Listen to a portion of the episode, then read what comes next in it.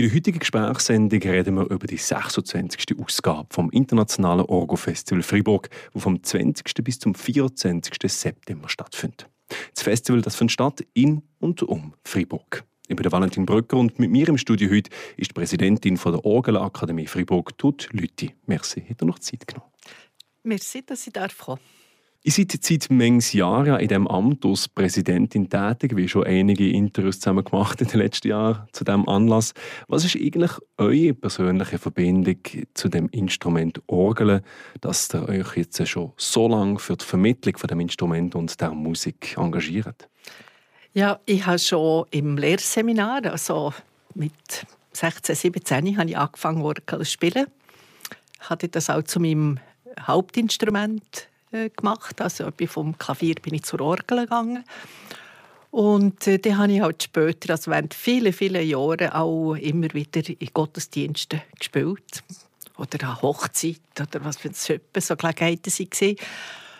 Und äh, ich habe dann, nachher, als ich studiert habe, habe ich im Nebenfach auch Musikwissenschaft studiert. Und dort haben wir einen wunderbaren Professor in der Musikwissenschaft. Das ist der Professor Tagliavini und er ist ein ganz grosser Orgelspezialist. Und er hat eigentlich entdeckt, was Freiburg für ein Repertoire hat an historischen Orgeln. Und er hat ja auch geholfen, verschiedene Orgeln die zu restaurieren, damit sie auch wieder spielbar sind. Also ihm haben wir auch zu verdanken, denke ich, heute äh, die, alle die Orgeln, die eben gut spielbar sein und historisch auch ganz eine wichtige Bedeutung haben. Ich habe es angesprochen, Freiburg hat ein einzigartiges Erbe, was historische Orgeln anbelangt. Woher kommt das eigentlich, dass man hier in der Stadt und in der Region Freiburg so viele spezielle oder ganz besondere Orgeln haben? Ja, also es gibt sicher verschiedenste Gründe. Einerseits sind natürlich die meisten Orgeln auch äh, in Kirchen gebaut worden. Man hat äh, sehr viel Wert darauf gelegt, schöne Kirchen zu bauen. Es war ein katholischer Kanton. Wir hatten auch ja, es hat eine Bedeutung gehabt und da hat man doch auch in, in einem schönen Raum gehört, auch die Orgel, weil die Musik spielt natürlich in diesen Gottesdiensten auch sehr eine grosse Rolle. Und dank dem hat man natürlich auch gewisse bereit gewesen, auch etwas zu investieren, auch Geld für, für die Orgel. Und dass in vielen anderen Kantonen hat es das auch gegeben aber sie sind dann häufig rausgerissen worden, weil auch in der Orgel, im Orgelbau hat sehr viele auch Änderungen gegeben. Jedes Jahrhundert hat wieder ein seine äh, Schwerpunkte hat es ein anpasst an, an den neuen Techniken oder den neuen Kompositionen auch. Und Fribourg, das ist dann vielleicht fast wie mit uns der wunderbaren Altstadt, die wir haben. Man hat so im 19. Jahrhundert, äh, Anfangs 20. Jahrhundert nicht sehr viel Geld gehabt und hat eher die alten Sachen, die wir hatten, hat man eben noch bewahrt. Wir jetzt noch den, den Schritt machen in so das internationale Renommee, hat Fribourg als Ort für die Orgel, Musik und für das Orgelinstrument auch international ein bisschen Strahlkraft? Ja, also was ich natürlich noch nicht gesagt habe, das ist, als wir im 19. Jahrhundert mit dem Alois Moser einen ausgezeichneten Orgel und auch Cembalo-Bauer hatten. Das hat natürlich auch einen grossen Einfluss, wenn man selber am Ort jemanden hat, der wirklich auch äh, international anerkannt ist, also auch im Ausland anerkannt. Und gerade die Kathedrale von Fribourg, vom Alois Moser, wo 1834 ist die gebaut worden. Die hat also wirklich international einfach ein Renommee gehabt. Man ist pilgert auf Fribourg für die Orgel zu hören.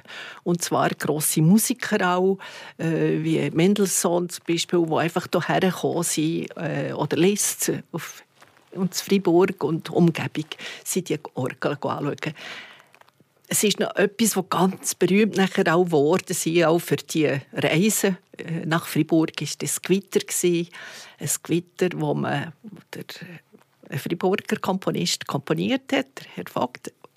Das hat äh, natürlich eine Möglichkeit gegeben, die, wirklich alle die Möglichkeiten, oder ist gelegen alle die Möglichkeiten von dieser Orgel mal zu hören. Äh, die feinen Stimmen, aber natürlich auch die ganze Kraft und gemacht, die eine Orgel hat. Also vom lieblichen äh, Teil, wo so wie eine Hirtenmusik noch tönt, bis zum Gewitter, was donnert und prätscht. Es ist alles möglich auf der Orgel. Und das ist, glaube ich, ein Stück, das Fribourg und seine Orgel berühmt gemacht hat das Gewitter vom schon gefragt. Also, genau. wer das mal hören mal live gucken oder irgendwo online mal drin hören, ich habe so mal angelost vor einiger Zeit und es ist wirklich sehr imposant, was dort passiert. Äh, jetzt äh, 26. Ausgabe bereits von dem internationalen Orgelfestival Fribourg. Äh, ist das so etwas, wo das Publikum ging um mich anzieht, spezieller, wo man hier hat mit Orgelmusik in Fribourg? Was sind vielleicht so die Rückmeldungen von den letzten paar Jahren gerade, was das internationale Orgelfestival anbelangt? Also wenn wir jetzt mit der grossen Kathedralenorgel anfangen, äh, da sind die Leute natürlich schon sehr beeindruckt von den Möglichkeiten dieser Orgel. Was jetzt immer wieder also was gerühmt worden ist in den letzten Jahren, dass wir den Organist auf, einer, auf der Grossleinwand zeigen. Und das ist, glaube ich, sehr geschätzt worden, weil häufig jedem anderen Instrument steht der Solist auf der Bühne man kann mal zuschauen, wie er spielt. Und man kann auch ein eine Beziehung schaffen zu einem Solist. Das ist das, was halt einfach leider fehlt. Der Organist ist auf, auf der Empore alleine, man sieht ihn nicht. Und jetzt am Organist zuzuschauen, wie er äh, mit seinen Hängen und Beinen äh, nicht nur spielt, sondern auch noch ein Register ziehen äh, das ist schon sehr eindrücklich und hat die Leute sehr geschätzt. Einfach auch plötzlich es mehr Nähe zu den Solisten. Das war das eine. Und dann gibt es aber andere, es gibt Leute, die haben gar nicht gern, wenn die Orgel so dröhnt und so laut ist. Die haben lieber die feinen Töne. Und äh, die schätzen zum Beispiel die Konzerte, die wir in der Kapelle vom Bürgerspital machen.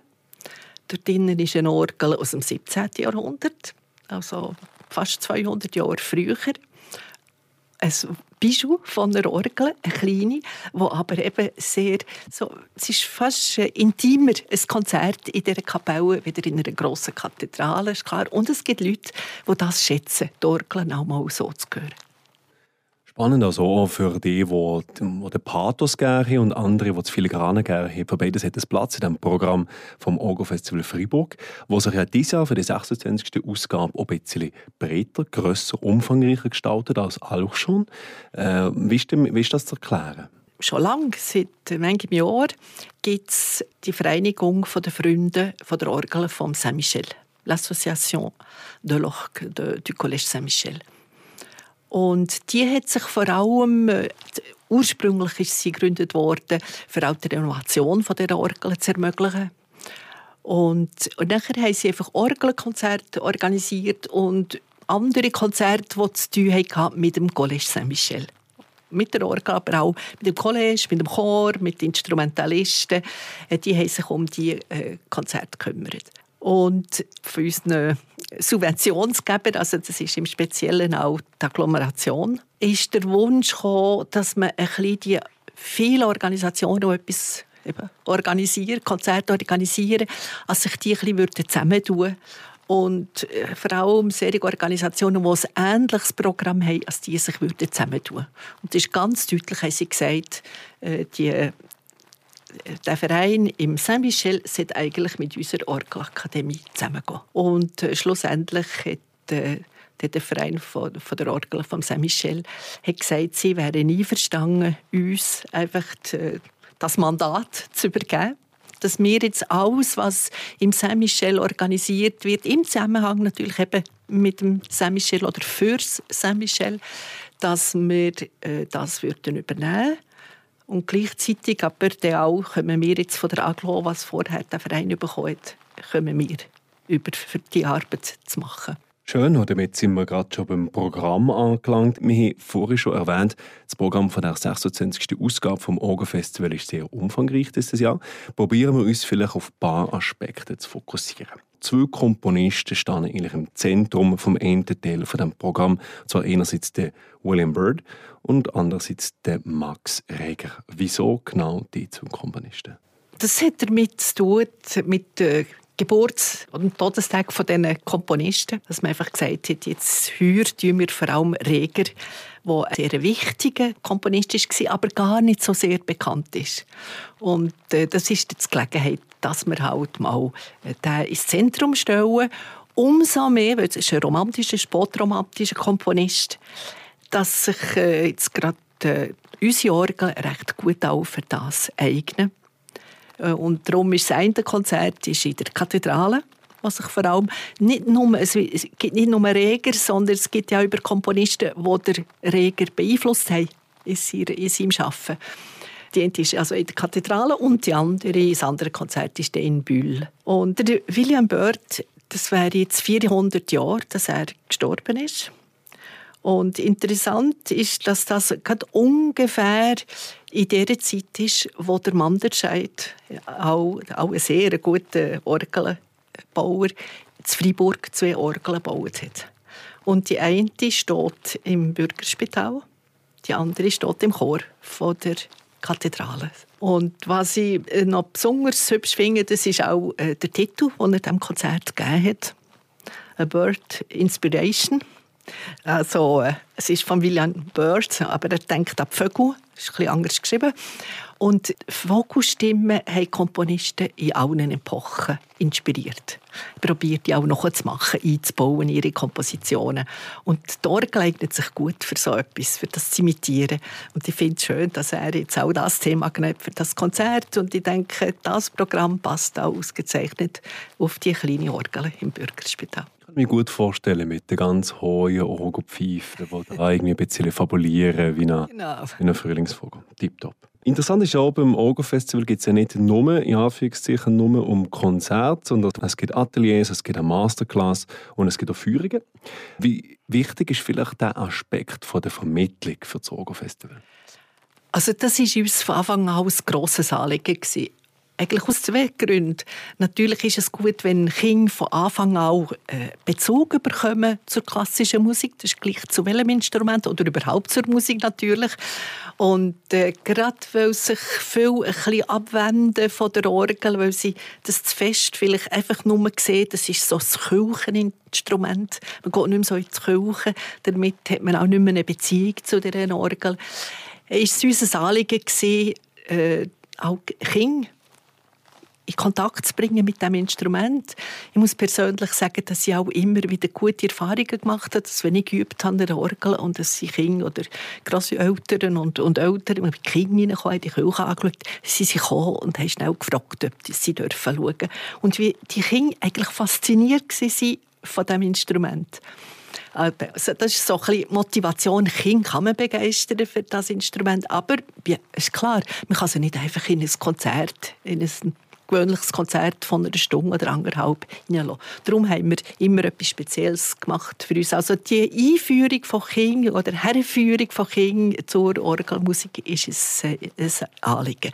Und dann geht es aber nicht nur um. Eben, es gibt die Masterklassen, also Meisterkurse. Dort sind es junge äh, Musikerinnen und Musiker, die in der Ausbildung sind. Und wenn wir schon so internationale Grössen haben, die während dem Festival ein Konzert geben, ist das immer auch Gelegenheit, als eine von denen auch der Meisterkurs gibt. Und das ist jetzt heuer ist das äh, grosse Organistin von Kanada, Isabelle Demers. Und die wird nicht nur das Konzert in der Kathedrale spielen, sondern sie macht dann auch die meisten Kurse mit den Studierenden. Und das ist etwas, was wir zusammen in Zusammenarbeit mit der Musikhochschule und mit dem Konservatorium also, äh, organisieren. Es ist speziell eben auch für Musikstudierende.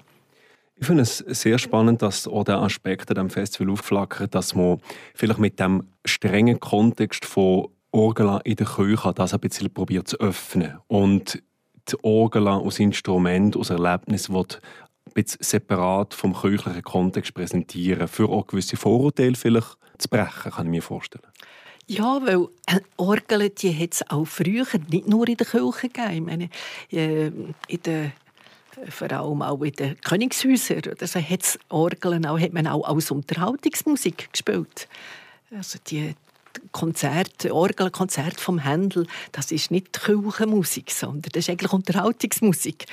Also es gibt äh, von dort her äh, gibt's viel Musik, wo man eben auch einen anderen Kontext hat und ich denke, das ist auch ein Aspekt, den man schauen muss, vielleicht die Leute wieder neu zu motivieren für, äh, für die Musik.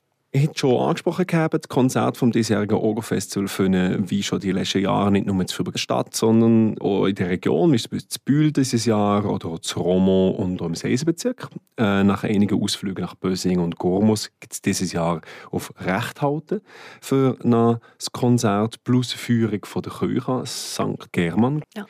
Wählt ihr eigentlich auch ganz gezielt aus, welches Werk zu welcher Orgel und welcher Kontext passt? Nein, im Allgemeinen tun wir also wirklich die Freiheit dem Organist oder der Organistin lassen. Es ist eher in der Auswahl der Künstler, wo man natürlich sagt, ja, wer laden wir jetzt für welches Konzert ein? Weil sind ja häufig sind die äh, Musikerinnen und Musiker, die sind spezialisiert. Die einen auf alte Musik, die anderen für romantische Musik, die anderen für zeitgenössische. Die haben das ganze Repertoire. Aber eben darum schaut man schon ein bisschen, wenn man jemanden einladet, äh, woher, für welche Orgel also man sie einladet. Und dann können sie nachher den Aufbau von dieser Orgel, weil es sind Register, die zur Verfügung stehen, wie manches Manual hat und machen sie selber entsprechend nachher das Programm machen.